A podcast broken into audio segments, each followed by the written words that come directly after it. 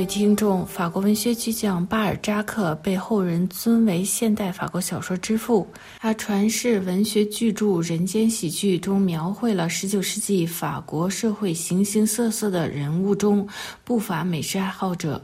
殊不知，巴尔扎克本人视吃如命，对食物充满热情。十九世纪三十至四十年代，巴尔扎克以惊人的毅力创作了大量作品。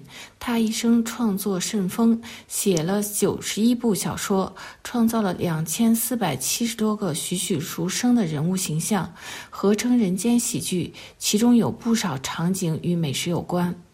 在一八三六年，已经出版了《高老头》和《夏尔上校》的巴尔扎克在巴黎小有名气。他当时年仅三十七岁，不想服兵役让他浪费写作时间和享受生活。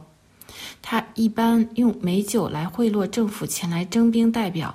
但在当年的四月中旬，巴尔扎克因为拒绝去国民警卫队服役，被迫坐牢一个多星期。他当狼入狱后，巴尔扎克立刻给自己出版商写信。出版商维尔代带着两百法郎赶紧来到监狱中，他们马上从巴黎最昂贵的餐厅预订美食。在狱中一起用餐，大吃特吃。出版商惊讶地发现，在巴尔扎克这个窄小的牢房中，已经堆满了各种食品。巴尔扎克在工作台上、床上、唯一的椅子上、房间的地板上，高高低低堆满了食品，有各种各样的面食、各类家禽肉类、不同的果酱和几篮子葡萄酒。在牢房中，巴尔扎克贿赂狱卒，得以与探访的朋友觥筹交错。所使用的杯盘由狱长提供。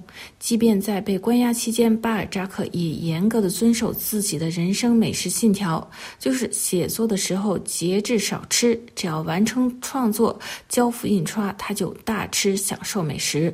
在日常的创作中，巴尔扎克也是节制饮食。他一般是午夜就起床，一直连续写作多个小时，只喝水和大量的咖啡，吃一点水果或者是一个鸡蛋。还有少量的肉类，以避免过多的消化让大脑疲惫。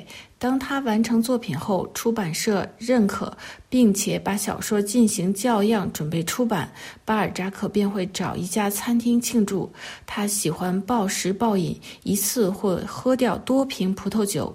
主食有羊排、鸭肉、鱼肉，还有甜点和水果。之后他会把账单送给他的出版商。巴尔扎克这个工作狂，强度的写作让他一生中创造了上百个小说作品。他不断挑战自己的极限，过度的工作和过度的饮食让他英年早逝，去世时年仅五十一岁。巴尔扎克对食品如此热爱，是因为他曾经是一个营养不良的孩子。他八岁时被父母送到寄宿学校住了六年，在这段期间，他没有被允许回家，只与父母在学校见了两次面。在住宿学校里，孩子们没有什么好吃的。一般情况下，家里会寄送食物包裹，但巴尔扎克从未收到任何包裹，也没有零花钱。十四岁的巴尔扎克回到家里时，是一个单薄瘦弱的孩子。随后，他一发不可收拾，对美食情有独钟。跟随巴尔扎克小说中描述，可以看到美食和餐馆在十九世纪法国扮演的角色。在法国大革命之前。类似于今天的餐馆，在法国几乎不存在。但是由于当时社会动荡，贵族阶级消亡，他们专用的厨师重新谋生，开始开餐馆和面包房，向社会开放。到了巴尔扎克的年代，巴黎已经成为欧洲的美食之都，有众多餐厅、美食和餐馆，也激发了巴尔扎克的文学创作。如在巴尔扎克笔下的欧也尼·葛朗台在谈恋爱时，他就是这样挑战他的父亲。他把父亲藏起来的糖拿回到桌上，给他的恋人享用。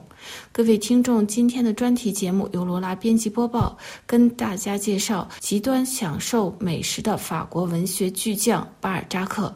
感谢各位的收听，也感谢法广技术人员的合作。我们在下次节目中再会。